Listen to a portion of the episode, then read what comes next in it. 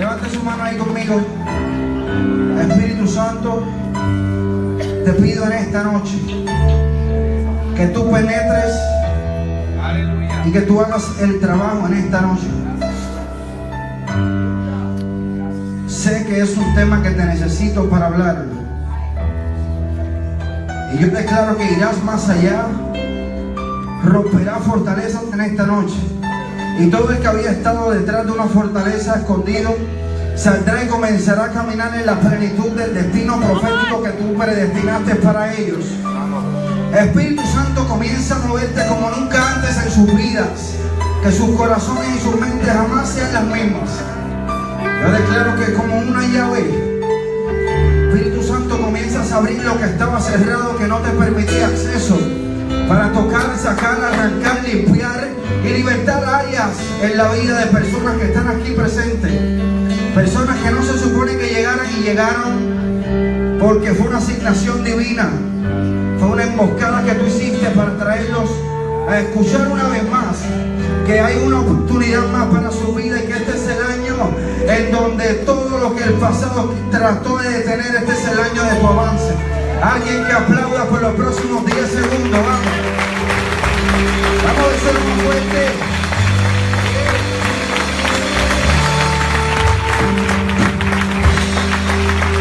Puede sentarse.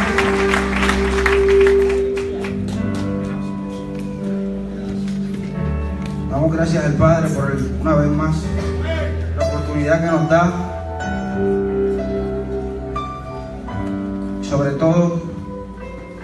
Gracias a Dios por la presencia de mi hermano de sangre y de mi pareja en muchos momentos que hemos ministrado. Mi hermano, el profeta Alex Lanaus, un aplauso para él.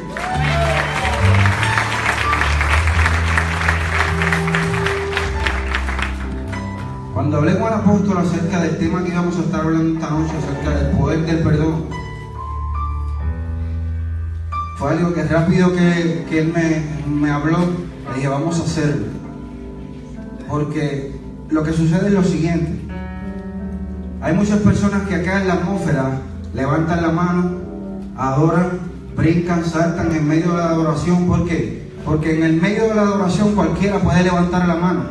En el medio de la adoración cualquiera puede adorar. En el medio de la adoración cualquiera puede brincar. Pero cuando salimos de la atmósfera de la adoración, ¿cómo yo me comporto? Porque no es que yo aquí le diga al Señor que yo le adoro, por allá afuera tenga una falta de perdón en mi corazón, que es lo que impide que yo avance. Muchas veces le, preguntas al Señor por qué razón estoy viviendo lo que estoy viviendo, o por qué veo que no puedo avanzar. Y no te has dado cuenta que la falta de perdón lo que produce es un freno en tu vida. Y Dios nunca te puede llevar a un lugar hasta que primero no trabaje con la falta de perdón y con tu carácter.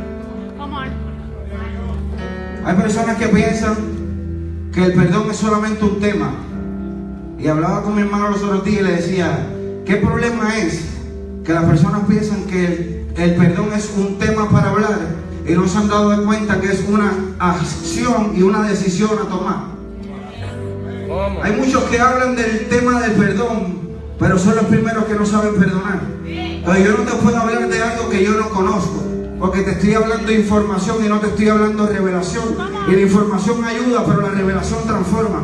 Por lo tanto, yo le vengo a hablar a alguien en esta noche de una revelación de lo que es el poder del perdón para que desde hoy en adelante lo que te estaba aguantando tenga que soltarte y tú comiences a ser acelerado. Diga conmigo, seré acelerado. Vaya conmigo al libro de Mateos capítulo 18. Mateo capítulo 18. Va a leer desde el verso 21 en adelante. Es la palabra en nombre del Padre, del Hijo y del Espíritu Santo. Dice, entonces se le acercó Pedro y le dijo, Señor, ¿cuántas veces perdonaré a mi hermano que peque contra mí? ¿Hasta siete? Jesús le dijo, no te digo hasta siete, sino aún hasta setenta veces siete. Por lo cual el reino de los cielos es semejante a un rey que quiso hacer cuentas con sus siervos. Y comenzando a hacer cuentas, le fue presentado uno que le debía diez mil talentos. A este, como no pudo pagar, ordenó su señor venderle y a su mujer e hijos y todo lo que tenía para que se le pagase la deuda. Entonces aquel siervo postrado le suplicaba diciendo, Señor, ten paciencia conmigo y yo te lo pagaré todo. El Señor de aquel siervo, movido misericordia, le soltó y le perdonó la deuda. Pero saliendo aquel siervo, halló uno de sus consiervos que le debía cien denarios y haciendo de él, le ahogaba diciendo, págame lo que me debes. Entonces su consiervo, postrándose a sus pies, le rogaba diciendo, ten paciencia conmigo y yo te lo pagaré todo. Mas él no quiso, sino fue y le echó en la cárcel hasta que pagase la deuda. Toca el que está a su lado y dígale, esclavos del poder. Noten la historia que el hombre que se le perdonó la deuda, dice que el rey le perdonó toda la deuda. Y en su momento de debilidad, él se humilló y alcanzó misericordia. Pero en el momento del poder, en vez de utilizar la misma misericordia que se utilizó con él, quiso utilizar la justicia. Es el problema de muchas personas. Y esta es la parte donde me pongo un poco agresivo pero no se moleste. Porque cuando se trata de nosotros exigimos misericordia, pero cuando se trata del prójimo exigimos justicia. Cuando se trata de que alguien está hablando de ti, tú quieres que sea misericordia, pero cuando te enteras de que algo está pasando con alguien, lo menos que haces es ir donde la persona a levantarlo y primero llamas a alguien para criticarlo. En mi fortaleza en vez de aplicar la misericordia que recibí, lo primero que hago es aplicar la justicia. ¿Por qué? Porque solamente un culpable necesita misericordia y un inocente es el que necesita justicia. Por eso es que muchas veces la razón por la cual te mantienes en la cárcel de la falta de perdón es que te un poco de la ofensa. Y uno de los significados de la palabra ofensa en el hebreo es escandalón. Y escandalón significa trampa o carnada. Sígame. Trampa o carnada. Por lo tanto, ante cada ofensa de la vida, tú estás ante una trampa y una carnada. Porque las mayores faltas de perdón que yo he escuchado en mi vida fueron producto de una ofensa. Alguien te ofendió y como le diste tiempo a la ofensa, la ofensa transicionó y de ofensa se convirtió en falta de perdón. De falta de perdón siguió pasando el tiempo y se convirtió en rencor. De rencor siguió transicionando y se convirtió en odio. De odio siguió transicionando y se convirtió en raíz de amargura. Hello.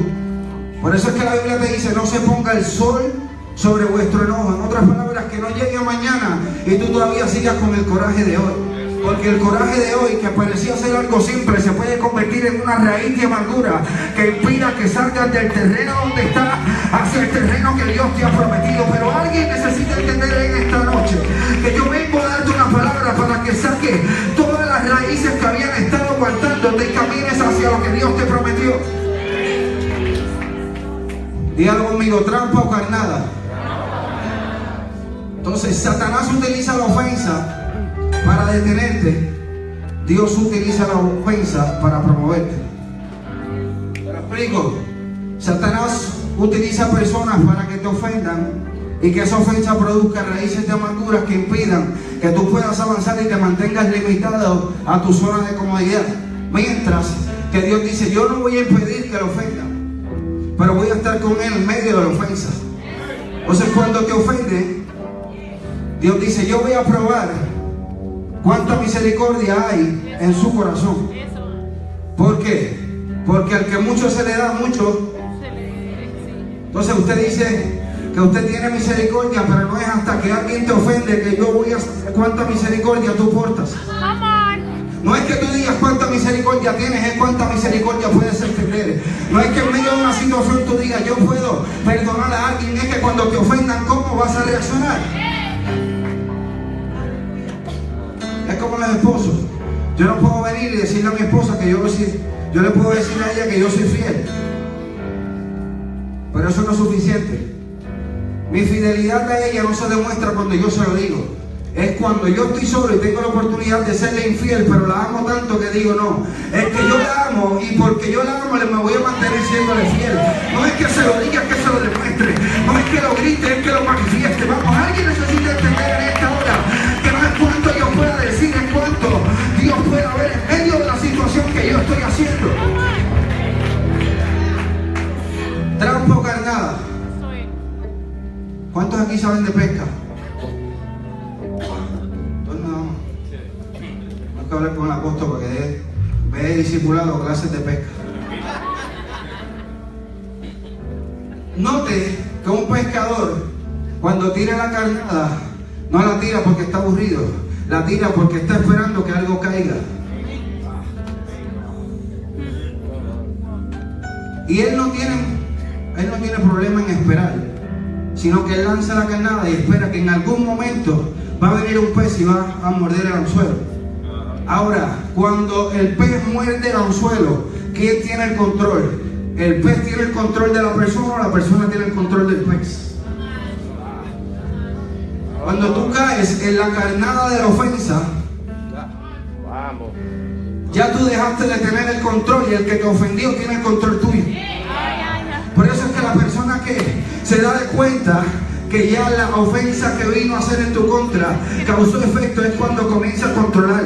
Y es cuando tú piensas que lo que tú hagas afecta a la persona y es la persona la que afectó lo que tú estás haciendo. Por eso es que tratas de avanzar y por más que avanzas siempre terminas en el mismo lugar porque la persona tiene el control porque caíste en la carnada.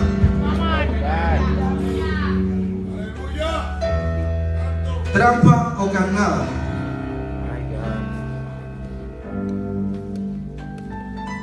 Cuando la persona tiene el control sobre tu vida, note que a veces tú vas a tratar de soltarte y tratas de soltarte y tratas de soltarte. Pero cuando vienes a ver notas que hay algo más fuerte que tú que no permite que te sueltes. Entonces yo la, la otra vez nosotros hicimos un video, él y yo, acerca de este mismo tema. Y recuerdo que en el video yo dije algo y es que Usted nota que los camiones estos largos de 53 pies, ellos no pueden transitar por cualquier carretera. Ellos tienen ciertas rutas específicas. ¿Por qué razón? Porque llevan un bagaje tan grande en la parte de atrás que no pueden transitar por cualquier lugar a menos que no sea el que fue preparado con la altura exacta para que ellos puedan pasar. Pero el mismo camión, cuando suelta el vagón, he visto que puede transitar por las mismas carreteras que otro puede transitar. Es el problema de que cuando eres atrapado por una ofensa, que el bagaje de la ofensa te impide que puedas tomar rutas que pudieron hacer que llegaran más rápido a lo que Dios te había dicho. Entonces cuando peleas con Dios por el atraso, pero no te has dado de cuenta que andas con un bagaje que necesitas desconectarte, soltarlo para avanzar hacia lo que Dios te ha dicho. Alguien necesita entenderme en esta hora. Si no me desconecto de lo que impide que avance, me mantendré estacionado en el mismo nivel. Dígalo una vez más, trampa o carnada. Entonces dice la Biblia, mira lo que dice la Biblia en Lucas capítulo 17. Lucas capítulo 17, verso 5. Perdón, verso 4. Dice, y si siete veces al día peca contra ti y siete veces vuelve a ti diciendo, me arrepiento, perdóname. Dijeron los apóstoles al Señor, aumentanos la fe. Dijo el Señor, si tuvieras fe como un grano de mostaza, dirías al sicómoro, sé desarraigado y sé plantado en el mal, y os obedecería. Hay otra historia que menciona el, el grano de mostaza. Pero yo no sé si usted ha leído que dice esa historia, que si tuvieras fe como un grano de mostaza, tú le dirías a esa, dígalo más fuerte, montaña, Pero note que en este capítulo dice árbol de sicómoro. ¿Cuál es la diferencia entre una montaña y un árbol? ¿Cuál es lo difícil de un árbol o de una montaña?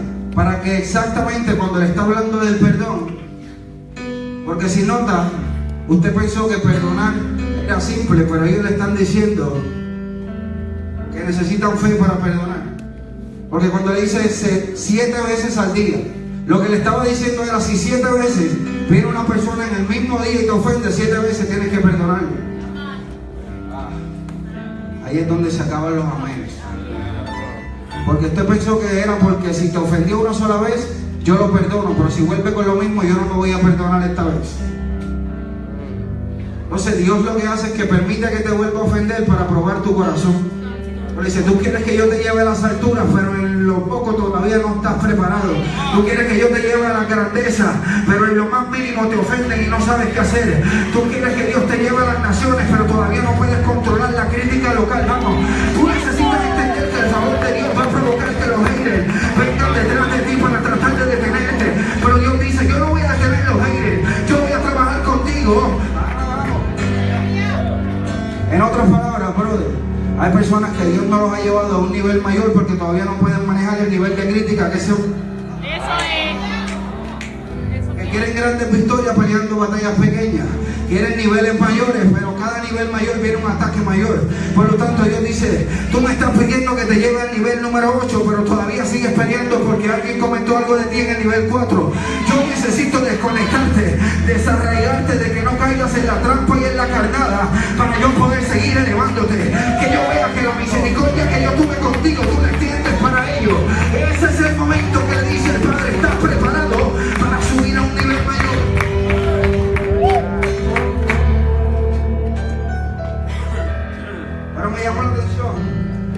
¿por qué una montaña? Y ahora, ¿por qué un árbol? ¿Por qué no le puedo decir lo mismo? Pero ¿sabe por qué razón? En el tema del perdón, le habla de un árbol y no le habla de una montaña. Porque una montaña no tiene raíces. La montaña no tiene raíces, el árbol sí. En otras palabras, Jesús lo que le estaba diciendo a los discípulos era, tú necesitas la fe suficiente para que las raíces del árbol que estaban frente a ti puedan ser desarraigadas, porque la montaña es fácil que se mueva y te abra paso, pero el árbol es difícil que lo arranque y que las raíces que habían estado profundas comiencen a ser arrancadas para que aquello que estaba dando frutos en tu contra comience a manifestarse a tu favor. Y encontré tres características específicas por qué menciona que era el árbol de sicómoro. Oye, ¿por qué razón tiene que ser ese árbol? Primera característica, es un árbol de raíces profundas. Segunda característica, su madera era preferida para crear los ataúdes. Y la tercera característica, el fruto era amargo. Lo que Dios te está enviando a que es aquello que está planeando tu muerte. Es aquello que te está limitando porque las raíces son tan profundas que no puedes avanzar. Y es aquello que el fruto es un fruto amargo. Dios dice, yo quiero que lo cortes de raíz, porque lo que no cortes de raíz te va a seguir dando el mismo fruto. Y te estás quejando del fruto, pero no estás arrancando la raíz para que puedas hacer algo que produzca algo que te beneficie. Alguien necesita entenderme en esta hora. Diga conmigo, necesito perdonar. Dígalo más fuerte, necesito perdonar. Cuando yo no perdono,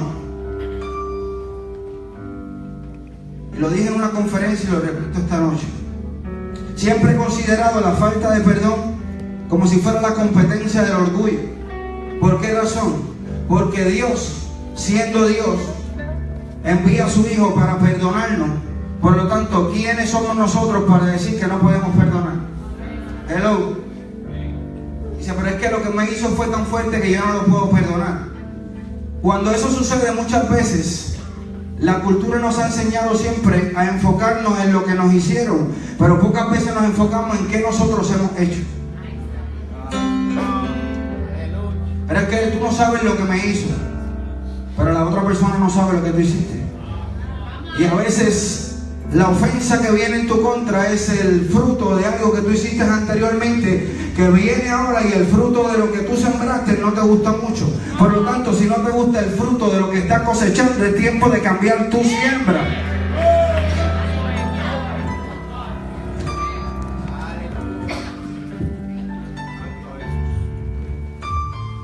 que está a tu lado y dile, tienes que cambiar la siembra.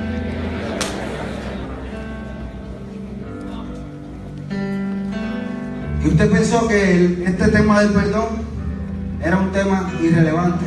Note que casi ni se predica. Pero aún la Biblia te dice que ni traigas la ofrenda si hay falta de perdón en tu corazón. ¿Por qué razón? Porque hay dos cosas que nosotros lidiamos en la vida. Día conmigo, corazón y carne.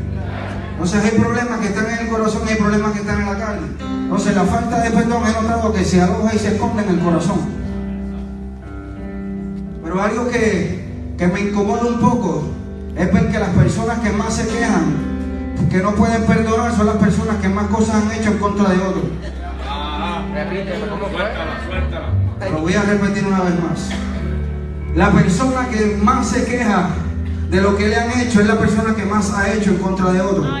Lo que pasa es que se escucha más bonito contarle a alguien lo que me han hecho para que alguien te tenga pena, para que diga yo estoy contigo, a mí me hicieron lo mismo.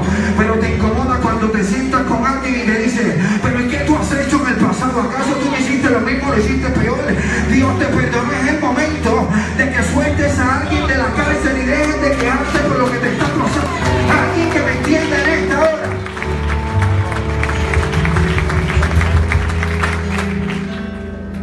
Ataco en otro en lo que carece en mí. Acuso a otro y yo soy el primero. Hablo de alguien que no me quiere perdonar, pero a mí me cuesta perdonar a otro.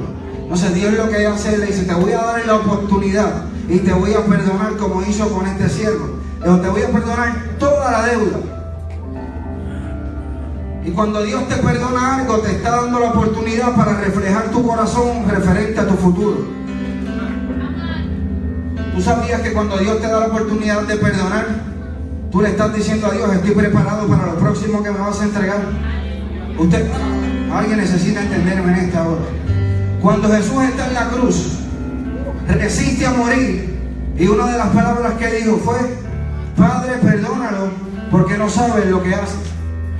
Él resiste en un momento dado a morir, porque él entendía que él iba a resucitar y que él iba a provocar que todos nosotros fuésemos perdonados. Pero él dijo, si yo no lo hago primero, entonces ¿cómo yo voy a provocar que ellos lo hagan? Hello.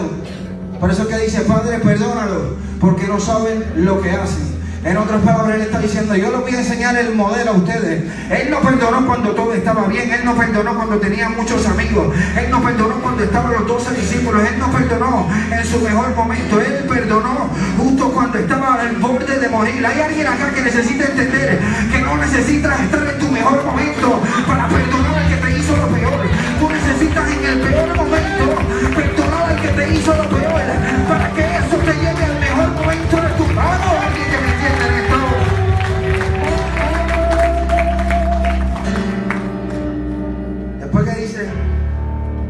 Lo último que Jesús dice, consumado es. En otras palabras, terminé. Y Jesús se cayó. Y uno de los significados de la palabra perdonar, brother, es exhalar. Haga conmigo. Hágalo otra vez. Exhalar significa soltar un aliento que aunque respiro de nuevo, no respiro el mismo que salió. My God. Cuando yo suelto el resentimiento, vuelvo a respirar con facilidad. Pero vamos, yo le reto a usted que usted aguante la respiración a ver cuánto tiempo usted va a durar aguantando la respiración. Va a llegar un momento en que se va a oficiar y va a tener que comenzar a respirar. Pues si supiera que la falta de perdón es como si estuvieses aguantando la respiración y no has soltado aquello que te estaba limitando.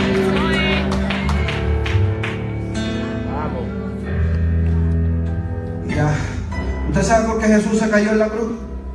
Después que dijo, consumado es y terminó. Porque él sabía que todo lo que él hablaba cobraba vida. Y hay cosas que hace rato que debiste de haber quedarte callado, porque mientras sigas hablando le vas a seguir dando vida a algo que ya Dios había matado hace tiempo. Alguien necesita entenderme acá. Necesitas quedarte callado frente a situaciones que hace tiempo que murieron, pero por causa de seguir hablándole, o tú hablas vida o tú hablas muerte, y deja de resucitar cosas que ya Dios mató y comienza a moverte hacia el futuro de gloria que Dios te ha dado y que te ha prometido. Vamos. Pero se me hace difícil perdonar. Y una de las de las frases favoritas que escucho cuando toco el tema del perdón es, pero es que yo no le hice nada a la persona. Hello. Fue la persona la que me hirió a mí. ¿Acaso usted sabía que hay cosas que suceden en, ti, en tu vida mientras tú las permitas? Ven acá. Ven acá, Eliseo.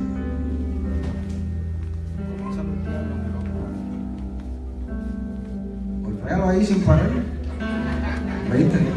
Yo, quería, yo sé que tú querías ser el que lo golpeabas a él. Síguelo golpeando, no te pares hasta que yo te diga, o hasta que él te diga que le duele. Sí, golpéalo, golpéalo, golpéalo. Él no se puede quejar de la ofensa mientras él esté permitiendo que lo ofendan. Sigue golpeando. Aprovecha ahora, que esto no se te va a dar otra vez. Sigue golpeándolo.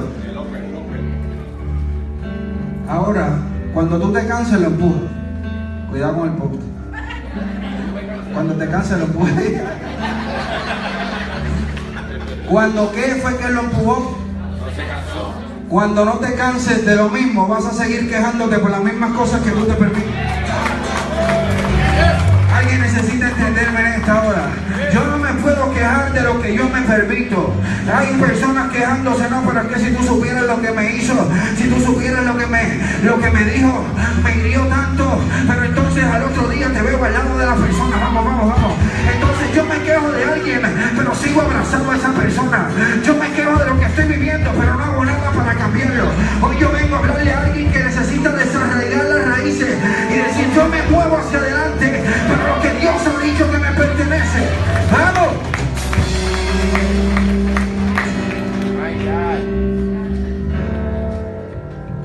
Si Jesús perdonó, ¿quiénes somos nosotros para no perdonar? El perdón, diga conmigo, el perdón es un regalo que yo me hago. Diga como fuerte, el perdón es un regalo que yo me hago. Usted pensó que perdonar era libertar a la, a la otra persona. Perdonar no es libertar a la otra persona. Perdonar es libertarse usted mismo. El perdón tuyo no hace que la otra persona cambie, el perdón hace que tú cambies y la manera de tú ver la otra persona comience a cambiar. Uno de los significados más profundos de la palabra perdón significa cortar el resentimiento. Lo que pasa es que tú eres de las personas que dicen, eres tan espiritual y dices, yo perdono pero no olvido, hello.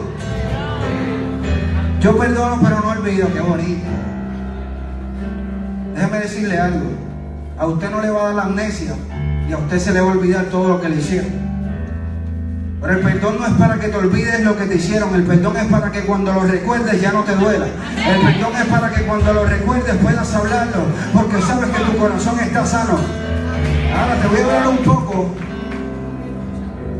para que sepas cómo identificar a una persona con falta de perdón. Vamos. Nota que yo he llegado a lugares, hay personas que yo ni conozco, y se sientan, aún en mi trabajo, y comienzan a hablarme de cosas que le sucedieron. La persona me acaba de ver, no han pasado 10 minutos y ya me está contando lo que le hicieron en el 99. Hello, ¿habrá alguien o yo soy el único que ha pasado por eso? Ve que no, no lo conoce. Ah, si tú supieras, una vez, esto, esto, esto es verídico. Pero fue tan lejos que por eso lo voy a decir aquí. Se siente un cliente y comienza a hablarme. Me dice, brother, tengo que decirte esto. Si tú supieras que mi esposa me fue infiel. Ya van dos veces que he llegado a la casa y está con otra persona. yo creo que yo no sabía si recortarlo o sentarme a llorar con él. Y yo decía, ay Dios mío, este hombre, ¿cómo yo hago ahora? Y siguió, y a lo último me dice, pero ya yo la perdoné. Hello. Ese es el cierre de oro de toda persona con falta de perdón que quiera hacerse creer como que ha perdonado, pero todavía no ha perdonado. ¿Por qué? Porque es la persona que siempre está hablando acerca de lo que le sucedió. Y yo escribí hace poco, y es que tal vez usted pueda tener 30 años, 25 años, 40 años, pero si sucedió algo hace 10 años atrás, te quedaste en la edad en donde te sucedió lo que te sucedió, has avanzado en edad, el certificado de nacimiento dice una edad, pero en tu mente todavía sigues ligado a lo que te sucedió hace 10 años atrás. Escuché una joven que llegó una vez a un servicio y le preguntó a un evangelista y le dice, esta muchacha fue abusada sexualmente. Y ella le pregunta al evangelista, ¿pero por qué Dios permitió que pasara esto? ¿Acaso esto estaba en los planes de Él? Hacían 10 años que había sucedido eso. Y ella todavía vivía como si todavía estuviese pasando ese suceso. Porque cada vez que no perdonas, día a día repites lo que te hicieron y la herida sigue viva en ti. A lo que el evangelista lo pensó y luego de aproximadamente un minuto pensando, la miró a los ojos y le dijo las siguientes palabras. Lo único que te puedo decir es lo siguiente. Lo que te sucedió no estaba en los planes de Dios, pero Dios lo usó para meterte a ti en el plan de Él. Vamos. Hay cosas que sucedieron en tu vida que tal vez no estaban en los planes, pero Dios lo utilizó para meterte en los planes de Él, porque nada de lo que sucede en tu vida lo sorprende a Él. Puede ser que sorprenda a tus familiares, puede ser que sorprenda a tu vecino, pero Dios nada lo sorprende. Es la razón por la cual tú necesitas entender que tú eres el protagonista de una historia en donde Dios es el protagonista juntamente contigo y soltar el papel de víctima acerca de lo que te hicieron.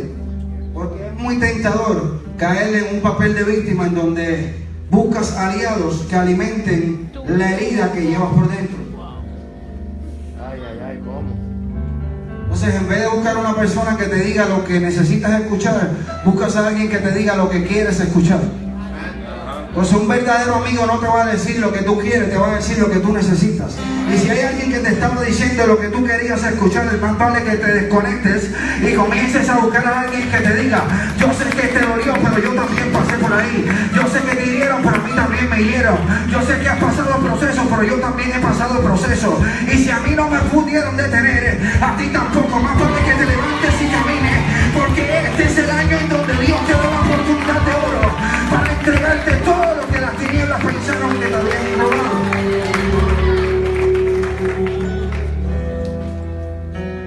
Y como le dije al principio, pareciera ser que hablamos de algo que leímos. Hay demasiados libros acerca del perdón, pero si hay algo que nosotros podemos hablar, él y yo, es el perdón. Nosotros nacimos en una familia en donde todo parecía ser una cuna de oro. Mi padre era un músico que llegó a tocar con Manny Manuel, con Harry Maldonado, con varias orquestas en Puerto Rico, un timbalero con un futuro impresionante. Y mi madre era una atleta destinada a romper marcas, porque aún estando en la escuela intermedia la llevaban a la escuela superior para competir de tan buena que era en el atletismo. Este era el escenario perfecto para que nosotros naciésemos en cuna de oro. Pero cuando yo nazco, soy el mayor de cuatro hermanos. Todo lo que parecía ser una cuna de oro se convirtió en un en un lugar de oscuridad, en donde ninguno de ustedes hubiese querido nacer. Como decía el apóstol en un video que hacía temprano, él decía, mucho ven la historia pero no conocen, ven la gloria pero no conocen la historia. Y cuando yo nazco, mi madre al estar tan enamorada de mi padre, cayó en lo que es el mundo de las drogas. Y lo que parecía ser que iba a ser tremenda atleta comenzó a tornarse en oscuro. Comenzaban a comer de los zafacones, comenzaban a dormir afuera. Luego de que yo nazco, nace mi hermana, nace él, que es el tercero, y nace mi hermana pequeña. Y cuando todo esto estaba ocurriendo, había una palabra, pero yo no la podía entender. Porque si usted está sentado aquí hoy, es porque hay una palabra del cielo que te preservó la vida. Hay alguien que no vio que el accidente en el que murió otra persona, tal vez eras tú el que ibas a morir. Tal vez tú no te diste de cuenta que lo que sucedió tal vez al lado de tu casa era en la tuya. Pero Dios dijo, hay un propósito que yo voy a preservar. Y en ese entonces, con cinco años, yo no lo podía entender. Pero la mano de Dios estaba sobre mi vida. Llegó el punto que ya los cinco años era tanto y tanto el nivel de droga que estaban utilizando mis abuelos no podían hacerse cargo de nosotros porque eran alcohólicos, pero usted no tiene ni idea. Que llegó el momento difícil. Y mientras había una campaña en el residencial público Xavier en Ponce, están los padres, que son hoy en día los padres de crianza de él, unos pastores estaban predicando, le dijeron que estaban regalando dos niños. Y uno de esos niños era él y mi hermana. A lo que la mamá de él dijo, yo lo voy a buscar. Le dieron una bolsa de ropa que tuvieron que botar de la condición tan inhumana en la que estábamos. Pero antes de que esto sucediera, antes de que el departamento de la familia, que es como se conoce en Puerto Rico, se enteraran de la situación, yo con cinco años me quedaba solo con él y con mi hermana porque la pequeña todavía no había nacido. Y mientras mis padres se iban de madrugada a buscar drogas, yo subía en una silla, abría la puerta y salía por el residencial público a buscar comida para que ellos pudiesen comer. ¿Cómo lo hacía para poder bañarlos? Tampoco lo sé. Solo sabía que con cinco años Dios me había dado una mentalidad tan desarrollada para pensar de que yo tengo que cuidar de mis hermanos porque mis padres los han abandonado. A ellos se los llevan, a mi hermana menor que era la que le quedaba, estaban tan y tan desesperados porque no tenían para droga que fueron a una casa y por unos botes de leche para poder venderla para droga le entregaron a mi, a mi hermano menor. Ellos por la gracia de Dios llegaron a este hogar de pastores, él y mi otra hermana, en donde ellos estuvieron muchos años, hasta el sol de hoy. Pero yo no corrí con la misma dicha ya que en el primer lugar que me llevan es de mi familia, y mi familia tenían tantos hijos que no me pudieron tener, me recomendaron a unos familiares de ellos, una señora de la iglesia que tenía un hijo de 22 años, yo apenas tenía 5. Llego a este hogar y al principio todo estaba muy bien, pero era muy difícil para mí porque ya con la edad que tenía ya yo sabía quiénes eran mis familiares, yo sabía quiénes eran mis hermanos, yo sabía quiénes eran mis padres. Imagínese usted tener que abrazar a una gente que usted no conoce como si fueran su familia, cuando usted sabe quién verdaderamente es su familia. Extrañaba los momentos aún que tenía que salir para dedicarme a cuidarlos a ellos. Y esta señora tenía este hijo de 22 años. Y luego de un mes, cada vez que ella iba a trabajar, este hombre comenzaba a golpearme. Y comenzaba a golpearme. Y cada vez era más intenso. Me quemaba con tenedores, pegaba tenedores en el sartén, me los pegaba en el cuerpo.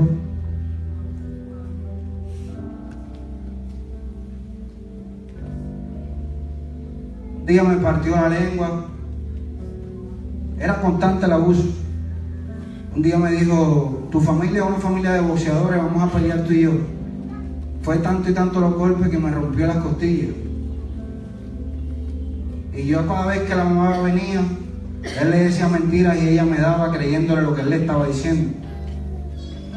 Y como estaba amenazado de muerte, no me atrevía a decirle a ella, tu hijo me está golpeando, tu hijo me está abusando. Simplemente aguantaba y aguantaba y aguantaba. Recuerdo un día que estaba en la piscina en los bajos de la casa, cuando lo veo venir del nerviosismo porque sabía que me iba a dar, corrí hacia la cocina y en el instinto, con seis años, lo único que me pasó por la mente fue quitarme la vida. Tomé un cuchillo y me lo puse en la cabeza y le dije, si te acercas me mato.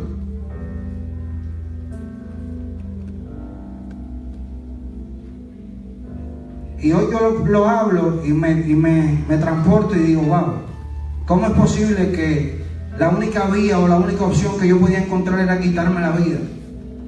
Pensando que eso era lo que iba a acabar con todo el sufrimiento que estaba viviendo.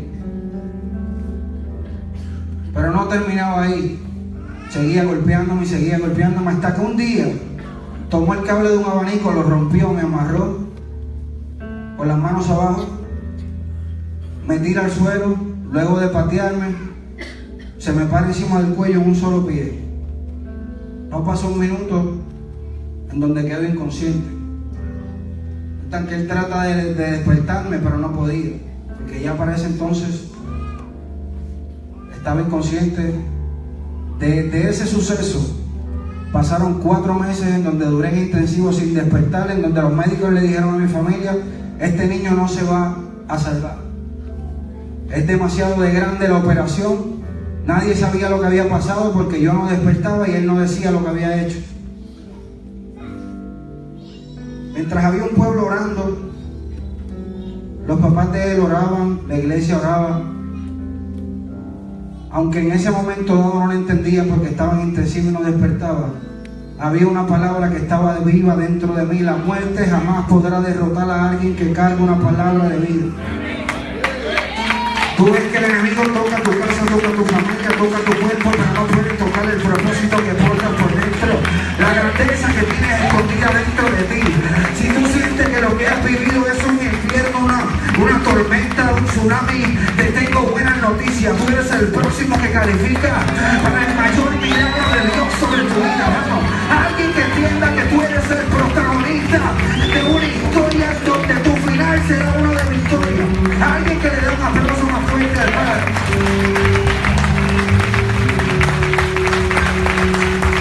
No puedes ver lo que está pasando como si fuese tu final. Porque tu peor momento vino para ser tu mejor comienzo. Me operan, a los cuatro meses despierto del coma. Y cuando despierto del coma, el médico se reúne con mi familia y le dice, salió del coma, pero no va a durar un año. Porque es demasiado pequeño para la operación que tuvimos que hacer. Y si él sabe que siempre donde quiera que me paro lo digo, y es que me tocó un médico profeta, porque él dijo, no va a durar un año. Y han pasado 26 años y todavía estamos vivos. Un diagnóstico en la tierra jamás podrá detener un diagnóstico del cielo. Una realidad terrenal jamás podrá ser más poderosa que una verdad celestial. Lo que Dios ha dicho sobre tu vida es más poderoso ahora.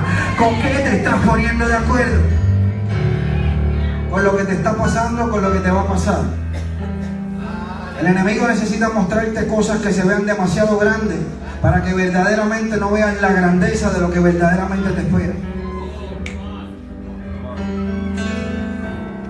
El apóstol me pidió esto, él y yo lo habíamos hablado y se lo dije a mi esposa. Pero yo les voy a mostrar la evidencia. Y no solamente le voy a mostrar la evidencia, simplemente le voy a decir esto. Años de mi vida crecí marcado con complejos y yo decía, Señor, ¿por qué permitiste que estas marcas se quedaran en mi cuerpo? ¿Por qué tengo que caminar con estas marcas? ¿Acaso qué hice yo para merecerlo? Yo no te pedí esta familia.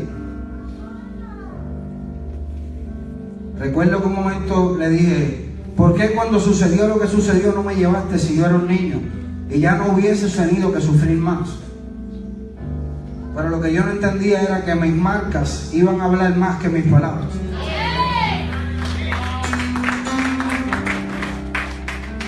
Y hoy en día 26 o 27 años después, les voy a enseñar las marcas que quedaron en mi cuerpo como evidencia de que la muerte no es más poderosa del que venció la muerte que se llama Jesús. Él venció la muerte hace más de dos mil años. Por lo tanto, si Él te entregó la vida, no sé por qué como si estuvieses derrotado. Si vas rumbo, si algo alguien que aplaude en esta hora.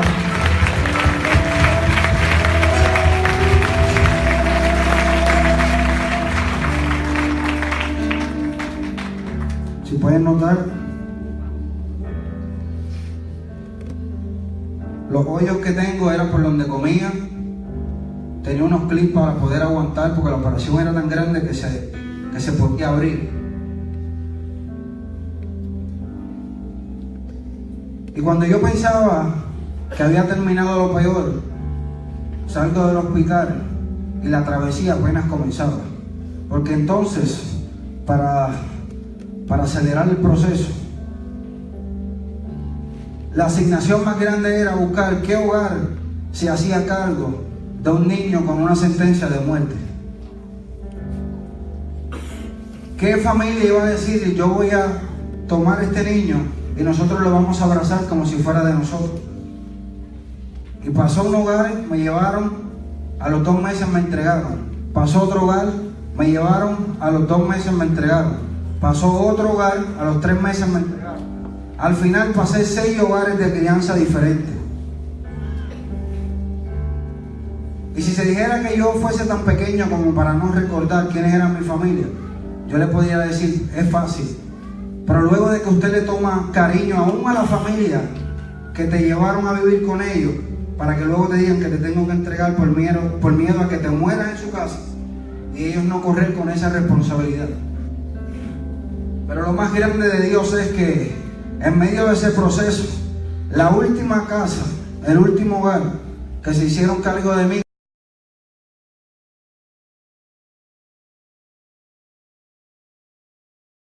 este hogar, para mi sorpresa, eran pastores.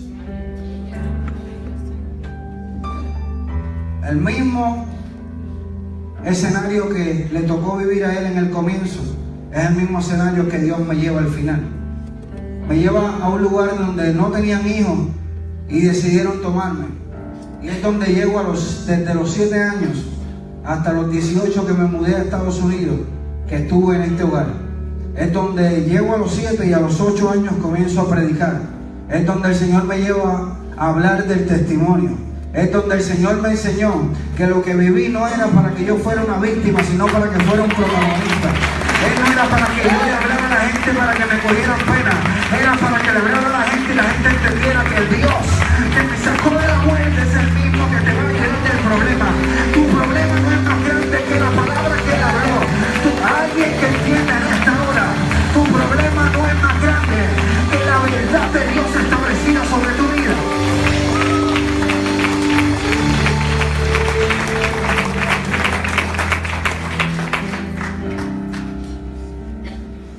Y lo más impresionante es que yo comienzo a predicar y después cuando me entero, mi hermano está predicando por otra área. Yo vivía en Ajunta, él vivía en Villalba. Cuando me entero, él está predicando por un lugar, yo estoy predicando por el otro. Y lo más interesante es esto. Y escucha acá lo que le voy a decir. Hubo personas que esperaron y se sentaron para ver tu final.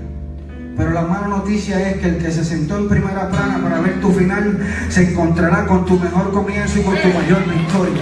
Dios les tenía preparado un escenario donde ellos ya tenían las flores para tu entierro. Y Dios dijo, yo tenía el pandero para celebrar la vida, para celebrar lo que iba a hacer contigo. Vamos a alguien esta hora que celebro. Me gozaba saber y siempre lo buscaba Duramos aproximadamente casi siete años después de que a mí me mueven para yo poder volverlos a ver a ellos. Pero siempre decidí buscarlos. Ahora, después de pasar tantos años, siempre quedé con el deseo de buscar a mi madre. La pregunta es la siguiente. Después de las marcas que llevo, después del proceso que viví, ¿A quién le quedan ganas de buscar a la persona que permitió que tú fueses marcado? Yo he escuchado personas y he conocido jóvenes que porque el papá le dijo que no para algo no quieren saber de ellos. El papá se lo ha dado todo y son unos malagradecidos con él. Que no te ha faltado nada, pero no puedes honrar a tus padres. Que tenga oídos para ir, que oiga. Y yo en medio del proceso lo único que buscaba y le decía a él, algún día yo quiero que nosotros volvamos a estar juntos con nuestros padres. Es algo ilógico. Porque usted dice, ¿cómo tú quieres acercarte a una persona que te hizo daño? Pero en mi corazón siempre estaba una oportunidad más. A los 15 años no volví más a ver a mi padre, pero sí tuve la oportunidad de hablar con él por teléfono. Y en esa llamada solamente le dije, pudiera, pudiera, pudiera haberte dicho tantas cosas, pero ¿sabes qué lo único que te puedo decir? Te perdono. Dije, te perdono. No vine a recordarte las cosas que hiciste o las cosas que no hiciste para evitar lo que me pasó, pero solamente vengo a decirte te perdono. Dos semanas después me llaman que muere y lo encuentran muerto de una sobredosis de droga. Entendía que era Dios en el mismo escenario de Jesús en la cruz diciéndome, te voy a dar la oportunidad de libertarlo de la cárcel en la que vive, para que entonces pueda... ¿A usted no se ha dado cuenta de algo? Y es que yo he visto que muchas personas antes de partir, lo último que piden es ver a personas específicas. Lo he visto muchas, muchas, muchas veces. Y aún algunos resisten morir hasta que no perdonan. Por lo tanto, si hay personas que buscan perdonar antes de morir, ¿por qué tú quieres vivir sin perdonar?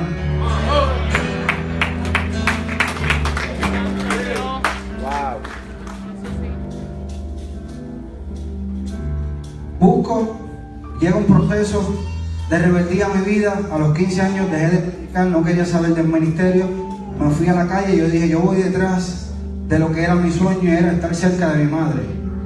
Mi madre sale de la cárcel luego de estar nueve años presas.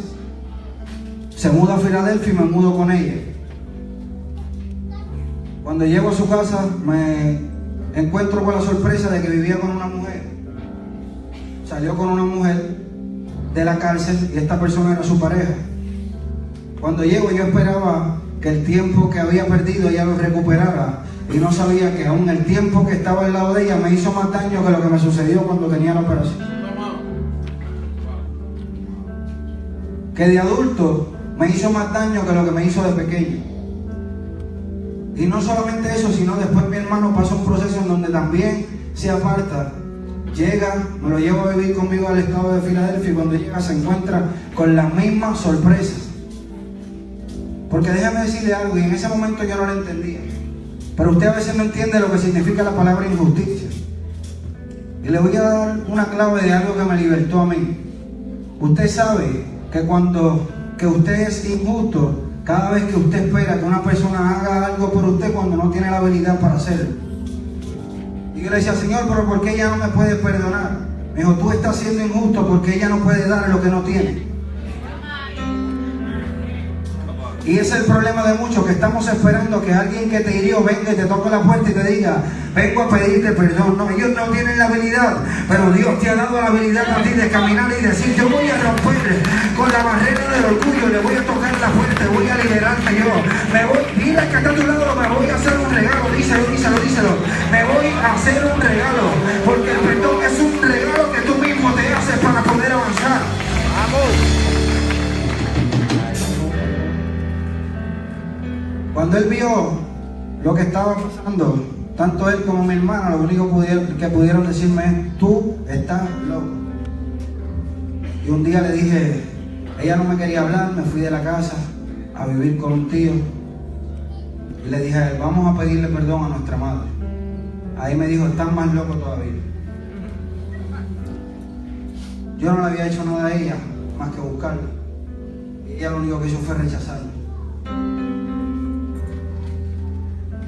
Pero como una figura que fue un modelo que se llama Jesús en la tierra, que buscó a quienes lo rechazaron y amó a quienes lo odiaron, es el diseño en el cual yo necesito caminar. Tal vez alguien no me está haciendo bien, pero Dios no me envió a hacerle bien al que me hace bien. Dios me envió a hacerle bien aún al que me hace mal. Dios me envió a bendecir a los que te... Alguien necesita entender en esta hora que no es cuánto tú dices que te pareces a Jesús, es cuánto reflejes su tanto estuvimos peleando hasta que Él llegó. Póngase de pie conmigo.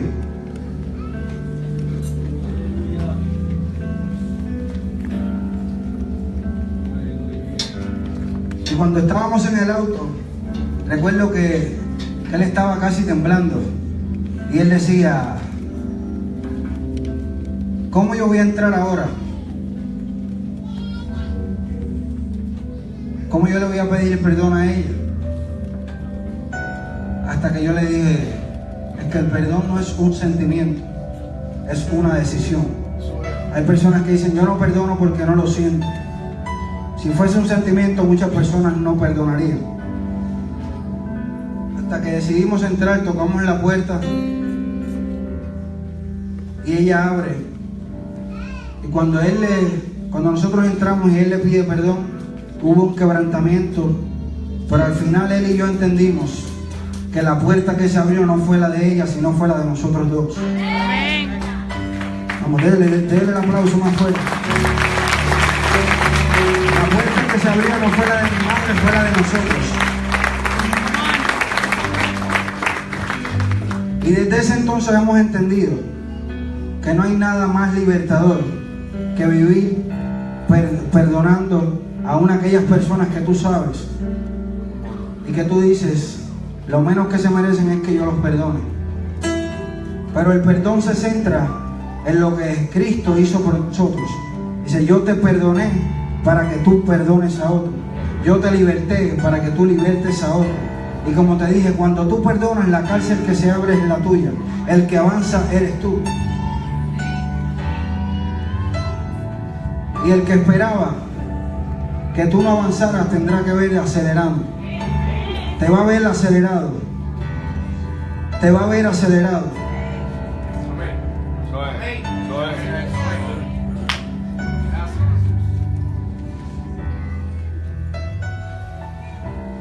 Un momento dado, yo le decía a mi hermano, en nuestra familia había un, un, generacional de droga, tanto del lado de mi padre como de mi madre. Y yo le decía a él, de nosotros lo menos que se espera es que caigamos en la droga. De nosotros lo menos que se espera es que estemos en la cárcel o mínimo que nos maten. Porque siempre decían que nosotros nunca íbamos a ser nadie. Porque de la familia éramos los más que habíamos pasado. Pero donde hay alguien que rechaza algo, Dios ha preparado a alguien que te abrace. Te lo voy a repetir una vez más. Cuando alguien te rechaza, ya Dios preparó a alguien que te abrace. Por eso es que tienes que desconectarte de aquella persona que te hizo daño. Y hasta que no lo sueltes, no vas a poder ver a la persona que te va a hacer feliz. Hasta que no sueltes lo poco, Dios no te va a entregar lo mucho.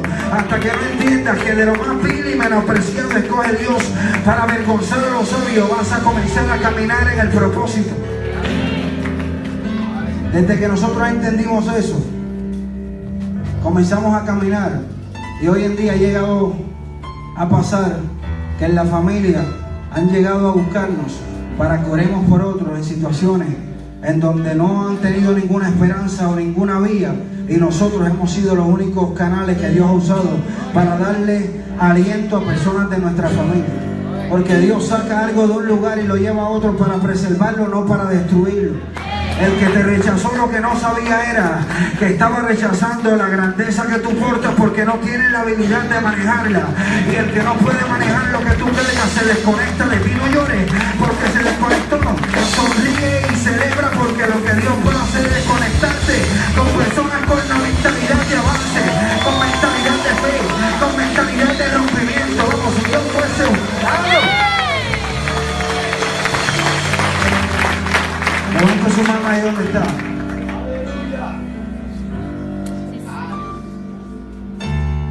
Lo más hermoso de esto es poder pararme, hablarle de algo que me sucedió sin tenerle resentimiento de lo que me sucedió. Es poder libremente decirte a ti que nada de eso fue una excusa para yo detenerme. Porque cuando pensaba que estaba solo, que me habían rechazado, que no había esperanza, que nunca íbamos a ser nadie. Recordé un versículo de la Biblia que dice que aunque mi padre, aunque mi madre me rechazaran, con todo Jehová me recogerá.